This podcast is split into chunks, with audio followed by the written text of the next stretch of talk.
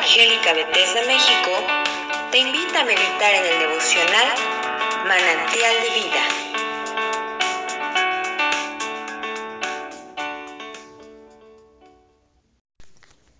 Buenos días, soy el pastor Rafael Monroy y en esta mañana te invito a que me acompañes a que reflexionemos acerca del capítulo 6 del libro de Isaías.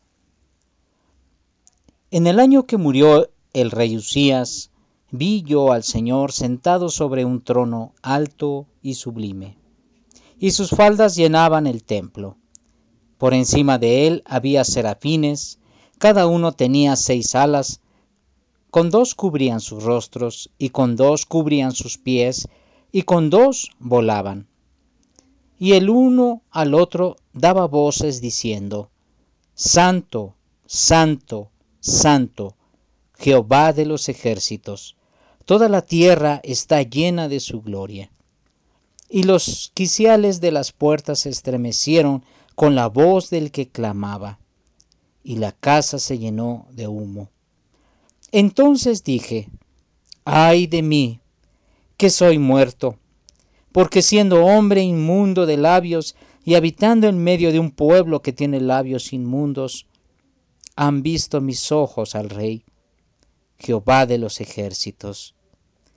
Y voló hacia mí uno de los serafines, teniendo en su mano un carbón encendido, tomado del altar con unas tenazas, y tocando con él sobre mi boca, dijo, He ahí que esto tocó tus labios, y es quitada tu culpa, y limpio tu pecado.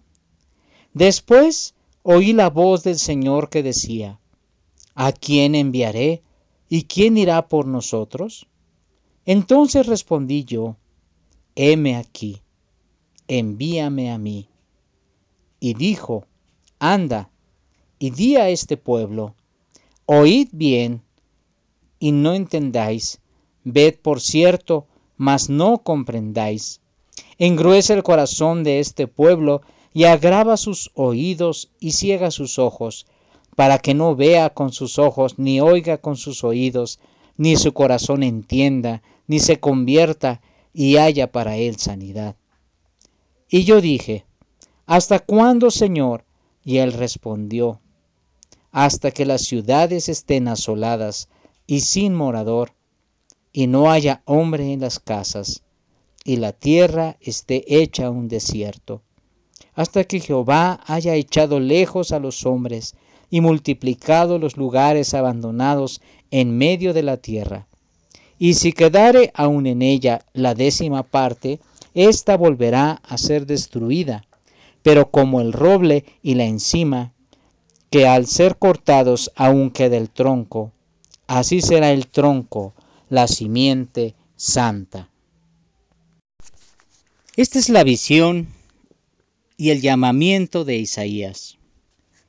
En este capítulo 6 se describe cómo el Señor tuvo a bien llamar a Isaías para llevar un mensaje de su parte.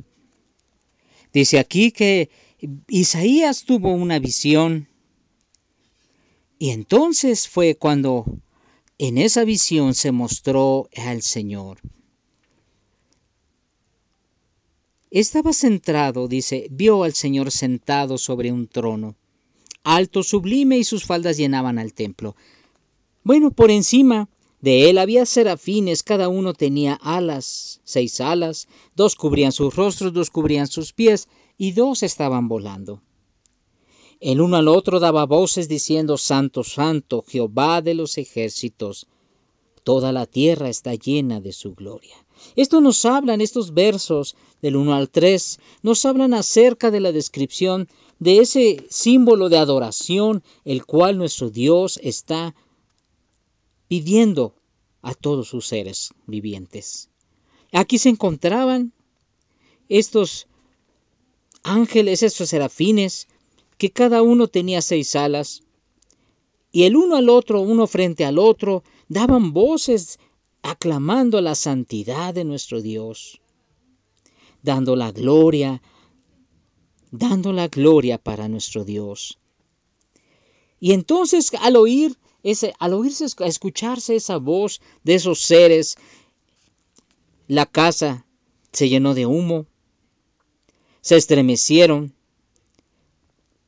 los marcos de las puertas.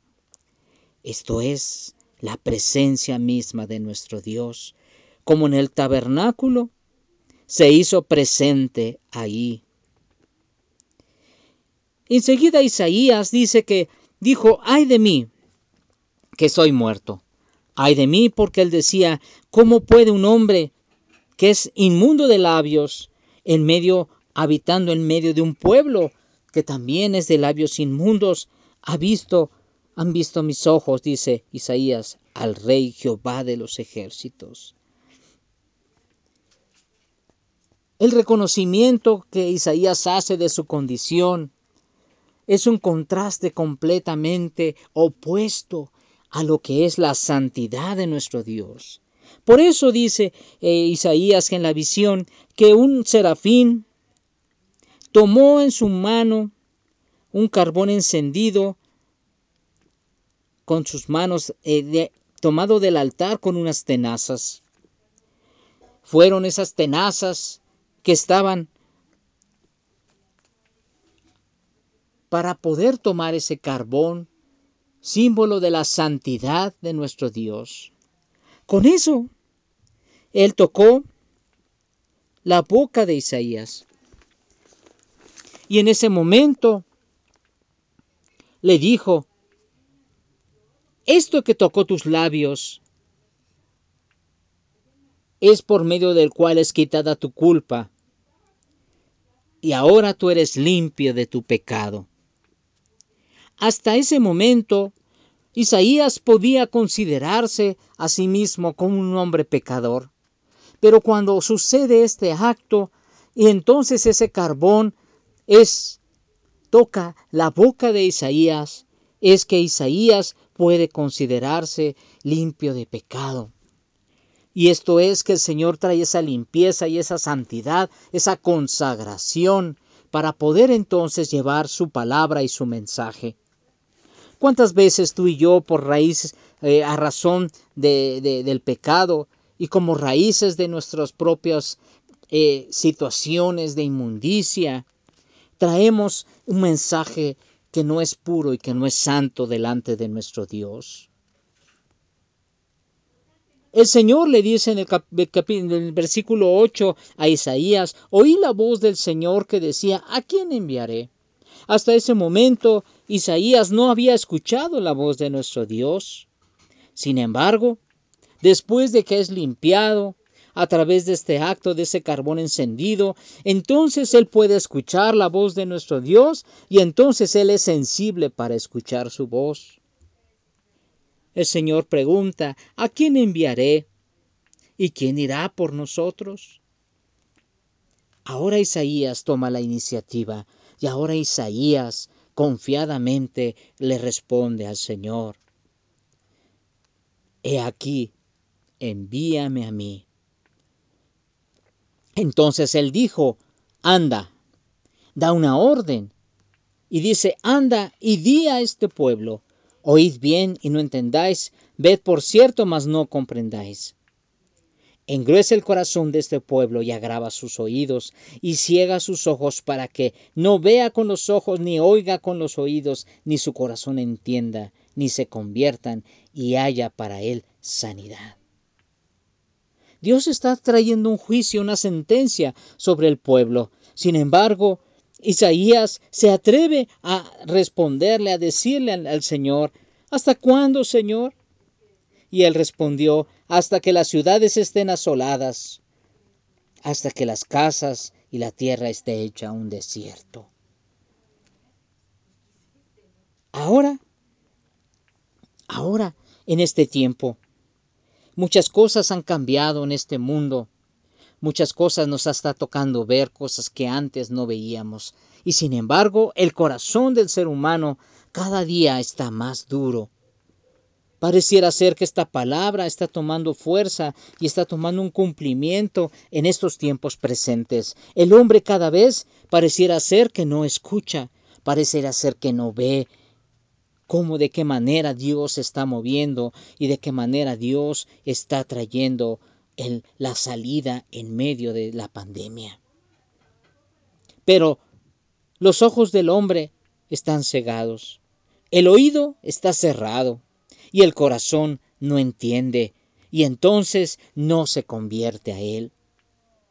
En este tiempo nosotros debemos buscarle y buscar la sanidad de nuestra alma, la santidad, para que nosotros seamos esos instrumentos limpios, puros, y que podamos llevar la palabra de consuelo, la palabra de esperanza a aquellos que todavía están en tinieblas y oscuridad. Seamos atentos y hagamos caso del llamado que Dios hace en este tiempo para la iglesia de Jesucristo. Somos los instrumentos que Dios va a usar para que entonces la gloria del Señor se manifieste y para que entonces el mundo, como dice aquí al final del versículo 10, encuentre sanidad. Que Dios tenga bien usarnos a ti y a mí como usó a Isaías para hablarle a todos aquellos que están sin esperanza, aquellos que necesitan la salvación de nuestro Dios. Si este devocional es de bendición para tu vida, compártelo con otros.